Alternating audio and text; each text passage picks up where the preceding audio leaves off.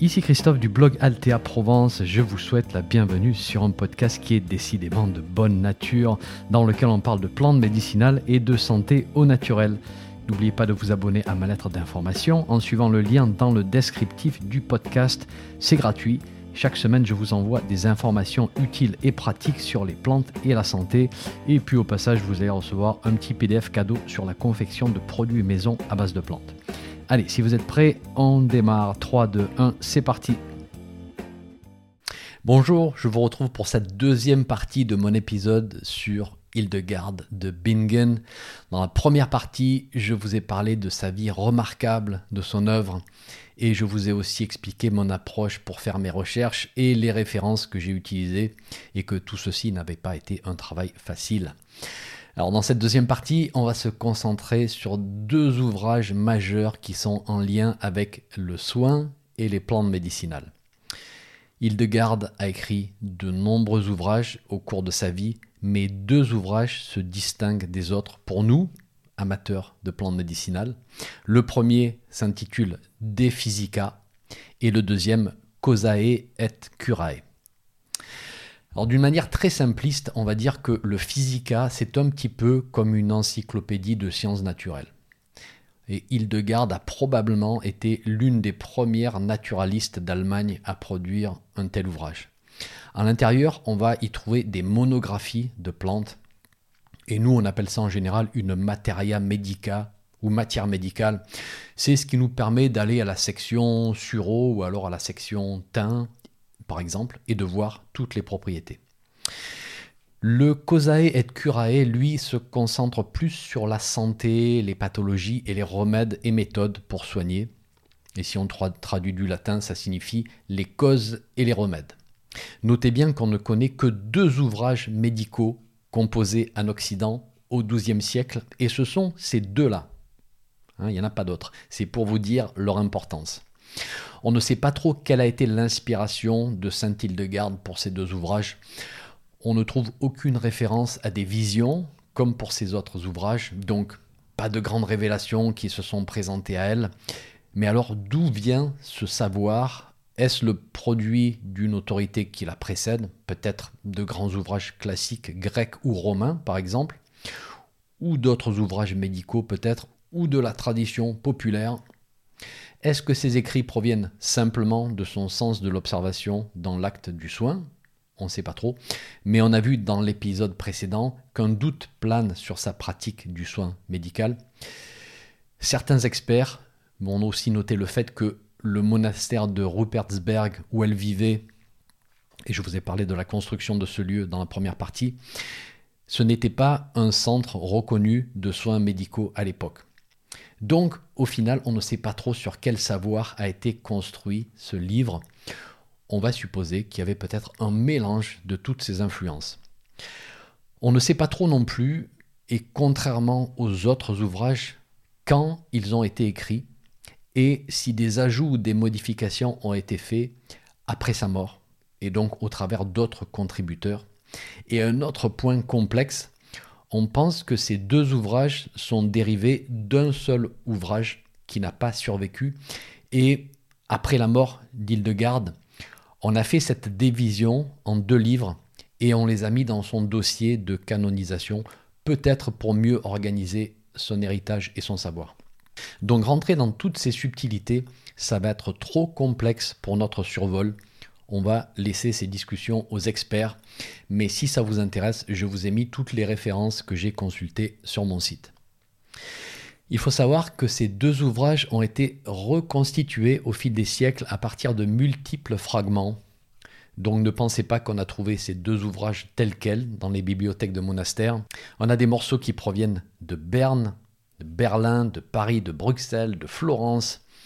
Ces fragments ont été retrouvés au fil des siècles euh, certains au XIIIe, XIVe, XVe siècle, et on a même retrouvé deux nouveaux fragments dans les années 1980 à Trèves et au Vatican. Donc tout ceci fait que ce sont des ouvrages hétérogènes et complexes. Hein. si vous y recherchez un grand tout consistant, vous ne le trouverez pas. C'est plutôt un collage de différentes informations. Le Physica est divisé en neuf livres.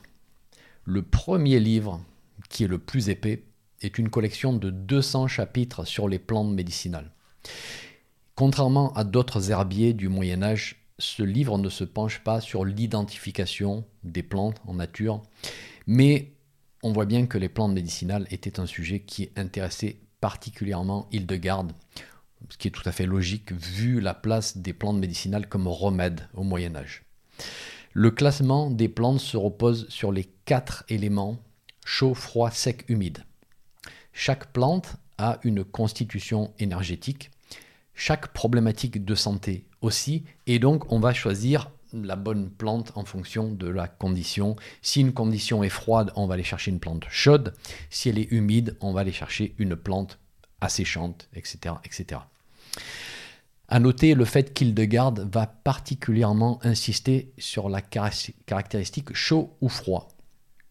Par exemple, on a une plante dénommée Juncus, on va supposer que c'est un jonc qui est classé comme ni chaud ni froid et donc qui n'a aucune utilité pour les soins. du moins, c'est ce que nous dit Hildegarde. Et oui, parce que du coup, on a du mal à la classer en action. Dans d'autres traditions, on parlerait d'énergétique neutre, avec tout de même une utilité, mais là, ce scénario est écarté par Hildegarde. Si c'est neutre en température, ça n'a pas d'utilité. Un autre exemple, la tormentille, qui est classée comme froide, et cette froideur est bénéfique contre les fièvres, condition chaude par excellence, et des fièvres particulières ici, celles qui se développent à cause de nourriture avariée, elle conseille de faire cuire la tormentille dans du vin avec un petit peu de miel et de la boire à jeun le soir pour soigner la fameuse fièvre. Parfois, il faut combiner différentes plantes pour obtenir un certain remède. Par exemple, on mélange de l'érodium bec de grue avec un peu... Alors là, on ne sait pas trop de quelle plante elle parle. Probablement d'une plante du genre Thanacetum, peut-être la partenelle ou une autre plante. On va rajouter un petit peu de noix de muscade. On mélange le tout et on a un remède pour les troubles cardiaques. Les formes les plus utilisées, ce sont des macérations dans du vin ou alors la confection de petites galettes qui contiennent la plante indiquée. Donc ça, c'est super intéressant. On mêle l'alimentation et le remède et on rend la plante agréable à consommer alors par exemple, je cite, réduire du serpolet en poudre, mêler cette poudre à de la fleur de farine et de l'eau, en faire des petites galettes et en manger souvent. Très intéressant. Et aussi noter ceci, le parfum de la première poussée de lys et le parfum de leurs fleurs réjouissent le cœur de l'homme et suscite en lui de justes pensées, si ça c'est pas de l'aromathérapie. En principe, la plupart des plantes qu'elle mentionne proviennent de la nature environnante ou de plantes médicinales des jardins de monastères, et donc on peut facilement cultiver à l'époque. On a quelques ingrédients exotiques comme le gingembre, le poivre, l'encens, la muscade, qui sont bien évidemment importés, même à l'époque. Hein, le commerce des plantes et des épices commence très tôt dans l'histoire. Les arbres seront le sujet du troisième livre, et ce livre donne une image un petit peu plus complexe à comprendre que celui sur les plantes, parce qu'on va regarder les transformations des arbres au fil des saisons, ainsi que leur capacité à porter des fruits.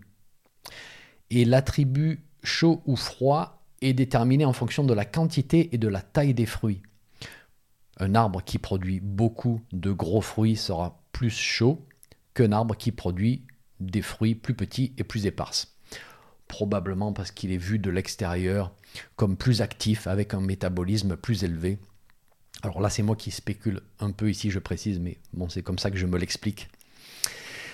Elle nous explique que on ramasse les feuilles avant que les fruits ne maturent sur l'arbre, parce que sinon les fluides vitaux vont se retrouver dans le fruit et ne seront plus dans la feuille, ce qui paraît tout à fait logique. Par exemple, elle donne la recette d'un onguent pour les yeux à partir de feuilles de pommier qui doivent être récoltées au printemps lorsque les feuilles sont fraîches et en pleine santé avant l'apparition des fruits. Les fruits doivent être mangés crus chez la personne en bonne santé, cuits chez la personne malade. Les poires doivent être toujours cuites. Pour les coins, eh ben, ça va dépendre de ce qu'on va en faire et de l'effet asséchant désiré. C'est intéressant parce qu'aujourd'hui on connaît bien cet effet asséchant des muqueuses qu'on appelle astringent et qui est dû à la présence de tanins qu'on retrouve bien sûr dans les coins. Et Hildegarde nous dit que le coin peut aider ceux qui souffrent de salivation excessive ou alors on peut appliquer le fruit en externe sur un ulcère, donc pour assécher toutes ces conditions. Hildegarde utilise le pêcher et le cerisier comme remède plus que comme aliment. On utilise les feuilles, l'écorce, les noyaux pour différents types d'infections de la peau, pour le mal de tête ou pour les vers intestinaux. Alors j'ouvre très vite une parenthèse. Attention de bien valider tout ceci aujourd'hui parce que certains de ces conseils ne sont pas dénués de toxicité en fonction des quantités ingérées. On retrouve certains arbres qu'on aime beaucoup dans notre pratique aujourd'hui, comme le laurier noble, qui est classé sans surprise comme chaud et sec, avec de nombreuses indications à la fois en interne et en application externe. On retrouve notre cher olivier, le cyprès, le cèdre, le genévrier, le sureau. De nombreux arbres de nos forêts sont mentionnés, le chêne, le frêne, etc. Donc ce livre 3 sur les arbres est relativement riche lui aussi, bien que, comme je vous disais, la classification est un petit peu plus complexe que pour les plantes. Ensuite, nous avons des livres sur les éléments, nous avons des livres sur les pierres précieuses, sur les métaux, sur les animaux, poissons, oiseaux, reptiles. Ces autres livres sont un peu plus compliqués à classer que la partie sur les plantes. Le catalogue sur les pierres précieuses fournit la liste des pierres qui sont mentionnées dans la Bible. Donc voilà, l'émeraude est un petit peu le chef de toutes les pierres. C'est une pierre spécifique pour les douleurs du cœur, de l'estomac, de la tête. On applique la pierre à l'endroit en question pour obtenir le soin. Parfois, on laisse la pierre macérer dans du vin et on boit le vin comme remède une option qui plaira probablement à certains plutôt que d'aller boire une infusion de plantes bien amères. Hildegarde associe les propriétés chaud ou froid aux pierres aussi. Par exemple, l'albâtre est considéré comme tiède et donc apporte très peu de propriétés médicinales. Pour les poissons, même chose, ils sont classés par degré de chaleur et d'utilité pour différentes maladies. Le goujon, par exemple, est d'énergétique chaude alors que l'ombre est un poisson d'énergétique froide. Idem pour les oiseaux. Parfois on trouve des descriptions un petit peu loufoques, comme le fait que l'autruche est de nature tellement chaude qu'elle ne peut pas couver ses œufs sans les faire bouillir. On trouve aussi des remèdes qui requièrent une manipulation cruelle de l'animal. je ne vais pas vous décrire le remède pour la jaunisse et le traitement à faire subir une chauve-souris. Il euh, ne faut pas oublier qu'Hildegarde représente une position dans laquelle les plantes et les animaux sur cette planète ne sont présents que pour leur valeur utilitaire pour l'humain, qui est l'être élu. C'est dans, dans ce contexte-là que les livres sont écrits. On apprendra que la brebis est de nature froide et humide, donc on en mangera plutôt en été qu'en hiver. L'écureuil, lui, est de nature chaude, et le chien semble hors concours parce que classé comme ami de l'homme. Certains reptiles sont chauds, les escargots et les limaces froides, etc. etc. Donc, pour résumer, le Physica et ses neuf livres passent en revue tous les éléments et les êtres vivants connus d'Île-de-Garde et même provenant de destinations largement plus exotiques et vont les classer en tant que nourriture ou remède. Mais que faire de ces remèdes? Comment comprendre l'être humain dans toute sa complexité? Quel est le modèle de pratique? Eh bien ça, c'est l'objectif de notre ouvrage suivant. Cet ouvrage s'intitule Causae et Curae et c'est un ouvrage médical. Dans cet ouvrage, on voit que les soins mentionnés par Hildegarde requièrent la coopération de Dieu. Certains remèdes demandent des invocations quasi liturgiques et d'autres simplement le fait que la santé requiert une position de paix et de joie intérieure qui elle-même est fondée sur l'aspiration à Dieu. Dieu est décrit comme le grand médecin de toutes les maladies, ce qui ne doit pas nous étonner, bien sûr, provenant d'une ecclésiastique. On suspecte que certains savoirs médicaux de ce livre proviennent directement de Pline ou de Galien ou d'autres grandes figures de la médecine classique de l'époque. Donc elle n'est probablement pas partie de zéro pour ces ouvrages, mais on voit aussi qu'une importante partie du contenu est quand même assez originale et introduit une vision bien particulière des choses. L'ouvrage est divisé en cinq livres et il est largement, largement plus complexe à comprendre que Physica. Le livre 1 démarre avec la création du monde et sa description avec une base biblique. Au cours de ce récit, elle introduit la théorie des quatre éléments terre, eau, air et feu, qui vont devenir la toile de fond du fonctionnement de la vie et qui nous amène aux stratégies de soins avec les vues chaud, froid, sec et humide. Le macrocosme est expliqué.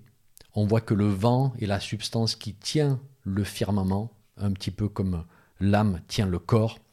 Les étoiles dans la voûte céleste sont comparées aux veines dans le corps. Et donc on superpose le macrocosme et le microcosme. L'une n'est qu'une réflexion de l'autre, et on retrouve ces concepts de macrocosme, microcosme dans de nombreuses traditions.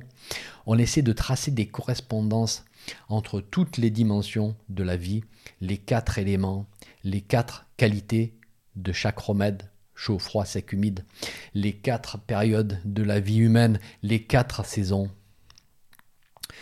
Le livre 2 se concentre sur le rôle de l'homme dans cet univers. Il explique une théorie des, des humeurs qu'on connaît depuis Hippocrate. On y décrit aussi les maladies. Hein. C'est le livre le plus épais de cet ouvrage. Les maladies naissent d'un déséquilibre aigu des quatre humeurs. Par exemple, les maux de tête et l'épilepsie proviennent d'une trop grande sécheresse dans le corps, alors que la mélancolie et la pleurésie sont dues à trop d'humidité, à contraster avec les constitutions humaines, colériques, sanguines, phlegmatiques et mélancoliques, qui, elles, sont basées sur un déséquilibre chronique des humeurs. Le tempérament phlegmatique, euh, par exemple, dénote un excès d'eau, alors que le tempérament colérique dénote un excès de feu. On voit parfois un traitement des humeurs qui diffère des vues traditionnelles hippocratiques. Donc il semble qu'elle se soit construit son propre modèle de pratique, alors grandement inspiré de la tradition, mais aussi modifié pour correspondre à ces vues des processus vitaux. Par exemple, chez Hippocrate, le sang est lié à l'élément air, alors que chez Hildegarde, le sang est lié à l'élément eau. Et l'air dans le corps est représenté par l'air lui-même, l'air qu'on inspire et qu'on expire. Et donc tout ceci ne nous facilite pas la tâche de compréhension parce qu'on avait les humeurs hippocratiques qui nécessitent déjà qu'on étudie le modèle pour comprendre. Et là, on n'est pas exactement, exactement sur le même registre. Les livres 3 et 4 contiennent les remèdes pour les différentes conditions exposées dans le livre 2. Alors les remèdes sont principalement à base de plantes. Les préparations et les prescriptions sont largement plus complexes ici que dans le Physica, ça il faut le noter. Et puis les derniers livres euh, sont un mélange de pas mal de choses difficiles à classer. Par exemple, une manière de faire des diagnostics basés sur l'astrologie. On a aussi toute une partie sur la procréation en fonction des lunes, sur les différences entre hommes et femmes, sur les relations sexuelles, on a l'impression qu'Hildegarde aurait voulu d'abord dresser toute la liste des problématiques de santé et ensuite toute la liste des remèdes avec une correspondance claire entre les deux, mais qu'au final, peut-être au fil des écritures, au fil des années, elle a pris pas mal de tangentes, ce qui fait qu'on ne trouve pas cette correspondance claire. Bon, là encore, purement spéculatif de ma part. Pour les remèdes, c'est une collection assez ésotérique de pas mal de choses qui reflètent les vues de l'époque, donc lorsque je dis ésotérique, effectivement, j'appose un jugement en tant que personne du 21e siècle. En fait, j'essaie de vous expliquer que dans cet ouvrage, vous trouverez aussi bien l'utilisation de préparations à base de pavot pour les migraines que l'utilisation d'une chienne, je parle de l'animal, qu'on a fait tremper dans de l'eau, on récupère l'eau et on s'y baigne la tête lorsqu'on est dans un état d'ébriété. Pour l'épilepsie, l'utilisation d'un bec de canard, etc., etc. On va retrouver ce mix entre des choses qui nous semblent logiques et des choses qui nous semblent bizarres pour notre connaissance actuelle. Là encore, on n'est pas là pour juger, juste pour comprendre le personnage et ses ouvrages. De toute manière, juger un ouvrage du XIIe siècle avec un cerveau du XXIe siècle, on ne peut pas faire ça, ça ne marche pas. À ce stade, j'aimerais qu'on parle de quelques plantes décrites par Hildegarde. Je ne vais pas vous donner toutes les descriptions, mais vous en donner juste quelques-unes que j'ai sélectionnées pour vous montrer ce qu'on peut apprendre si on garde un œil curieux, enfin du moins moi les idées que j'en ai tirées. Mon premier exemple, c'est la partenelle Thanacetum parthenium. Hildegarde nous dit que la personne bien portante devrait en manger pour diminuer le risque de maladie et augmenter son bon sang et éclaircir l'esprit. Alors la plante permet une bonne digestion et une personne qui a de la congestion dans la tête aussi, nous dit-elle, sera moins congestionnée. Donc là, on a plusieurs points intéressants. Un concept de prévention, de stimulation de la digestion, qui correspond bien à ce qu'on attendrait d'une plante tonique amère comme la partenelle. Elle permet un sang meilleur, un sang plus propre, ce qui nous amène à son action sur le foie, vu que le foie filtre le sang. Et le point sur la congestion de la tête est vraiment intrigant, vu qu'on va utiliser la partenelle, mais beaucoup plus tard, on parle des années 1900, pour soulager les migraines. Hildegarde explique qu'il faudrait en manger régulièrement. Alors, probablement pas beaucoup parce que c'est vraiment pas bon à manger, c'est amer et frais, mais la feuille reste tendre, donc effectivement c'est mangeable. Elle nous dit d'en manger pour prévenir différentes maladies, et donc on revient à sa position de tonique amer, mais plutôt que l'infusion, pourquoi ne pas rajouter une feuille ou deux dans une salade de temps en temps? Voilà, ça ne me serait pas venu à l'idée, mais pourquoi pas? En ce qui concerne le rosier, Hildegarde parle de l'utilisation de la feuille uniquement. Une feuille de rosier appliquée sur les yeux pour les soulager, des feuilles de rosier sur un ulcère pour tirer le pus.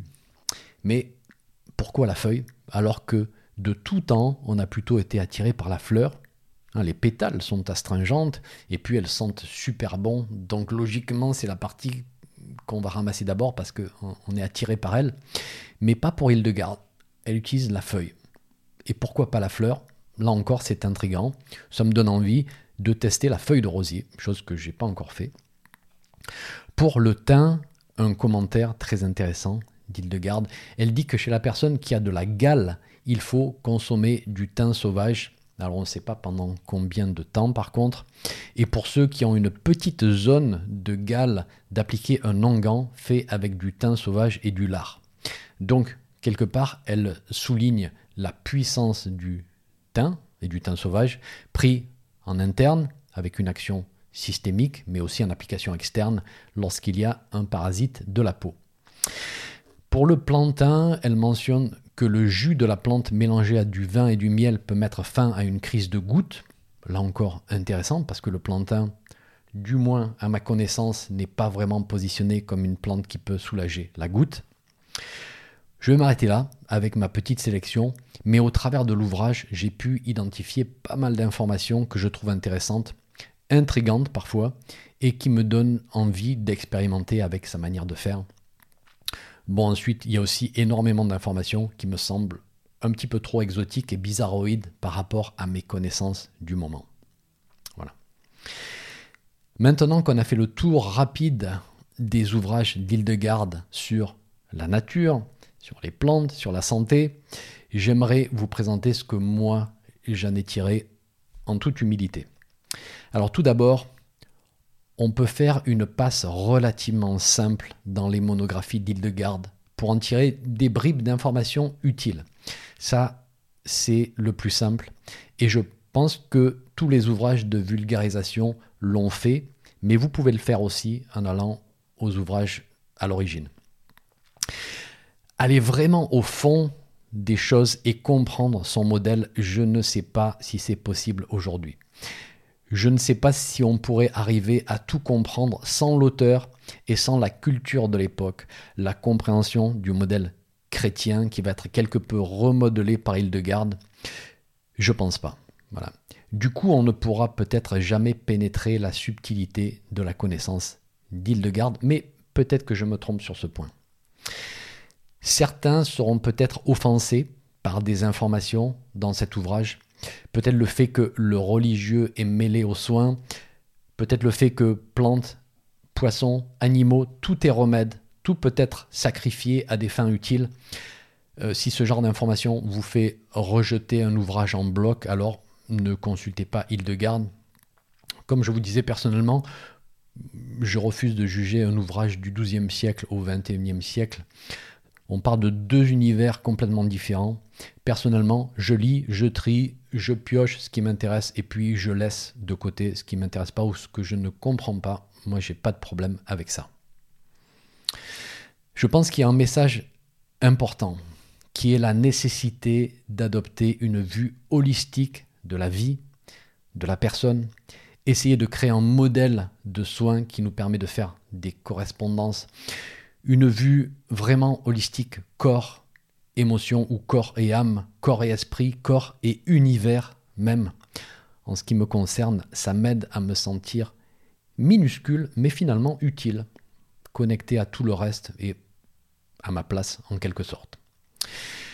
Lorsque Hildegarde nous dit de s'en remettre entre les mains de Dieu, que l'on soit croyant ou pas, quelque part, je pense que ce qu'elle nous enseigne, c'est le lâcher prise. C'est de faire le maximum, tout ce qui est en notre pouvoir, et puis à un moment, faire confiance et lâcher prise.